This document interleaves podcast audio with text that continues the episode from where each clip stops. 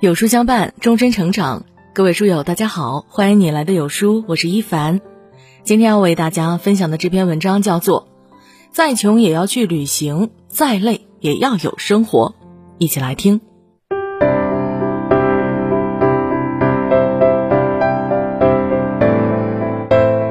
在很多人眼里啊，旅行是一件又累又有风险的事。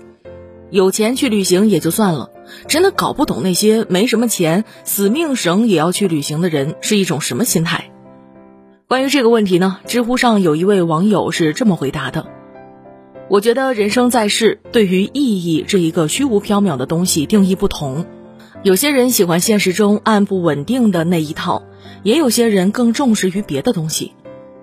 这两者呀，并无孰高孰低，只是想要的东西不同罢了。”而这世界本就应该是多元化的，不是吗？对于我来讲，不管有没有钱，我都想去见识这个世界更多的地方。只不过没钱的时候，需要更努力、更辛苦一些罢了。而这点辛苦，嗯，好像也还能接受。很多时候，时间和钱不过是我们给自己预设的困难和借口。其实想想，似乎每个人都有一颗看世界的心。但总会被各种各样的理由绊住脚步。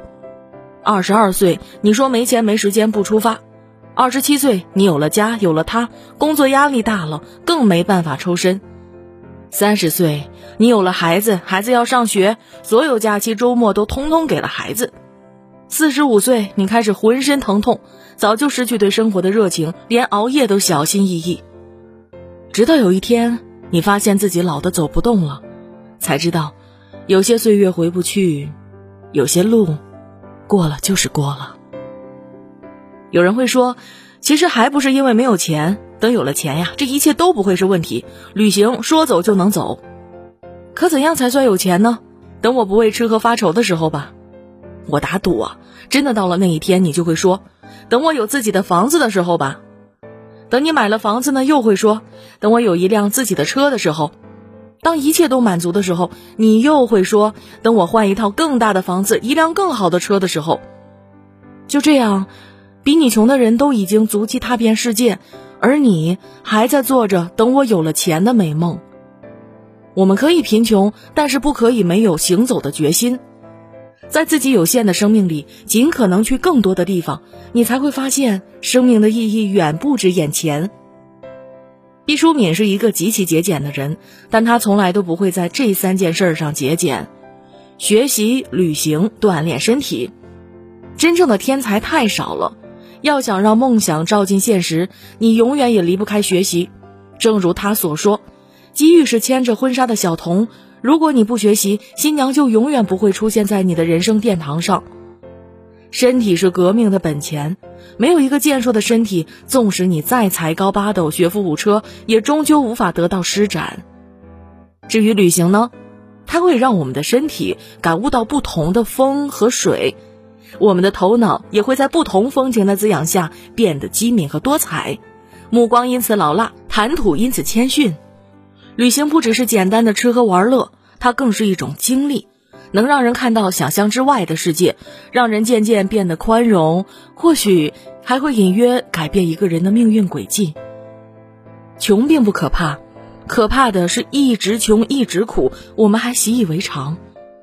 人不能因为穷而困住自己的格局，缩在自己的小世界里，那样的穷就真的是一辈子都很难改变。再穷也要去旅行。只有在路上的时候，你才能真正的看清自己，你到底想要什么？你的人生方向在哪儿？下一步你该怎么走？我现在没钱，所以我知道我要努力挣钱，但我挣钱不是为了谋生，而是为了生活。更何况，即使不旅行，你的钱也攒不住，最后还是会变成一个没钱也没过好这一生的人。还有很多人都说自己的理想呢是买车买房变有钱，其实那不叫理想，叫欲望。欲望会令一个人变得很自私，自私到都舍不得给自己花钱，你也不会感到快乐。都说人最不能辜负的就是自己，给自己一个理由，即使再穷再忙，也要抽出时间去看看远方的风景。于我而言，家不用太大，够住就好。餐食不用太复杂，用心就好；衣服不用太昂贵，适合就好。与其追求物质上的奢华享受，我更希望能在自己有限的生命里多出去看看，发现不同的生命意义。当然了，我也不会短时间内去太多的地方，不能节奏太快，我得努力工作，好好攒钱。旅行从来不是有钱人的专属，爱旅行的人不过是把别人平时买包、买口红、买游戏皮肤的钱省了下来去旅行，因为他们会把出门看世界当做是对自我的投资。而旅行也会送给他们最好的礼物和回报。请相信，同样的风景，你用二十岁的眼睛去看，和你四十岁时看到的一定不同。因为风景一直都在，但那颗年少轻狂的心，终究会消失。如今的我虽然也没有多少钱，但我还是会选择继续努力去看这个世界。再穷也要去旅行。再累也要有生活，送给每一个为了生活而辛苦奔波的人。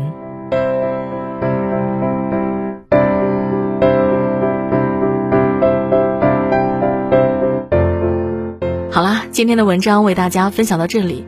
如果你喜欢这篇文章，走之前要记得点亮右下角的再看标记，和有书君留言互动哦。另外，长按扫描文末二维码，在有书公众号菜单免费领取五十二本好书，每天都会有主播读给你听，或者下载有书 App，海量必读好书免费畅听，还会有空降大咖免费直播，更多精品内容等您随心挑选喽。明天同一时间，我们不见不散了。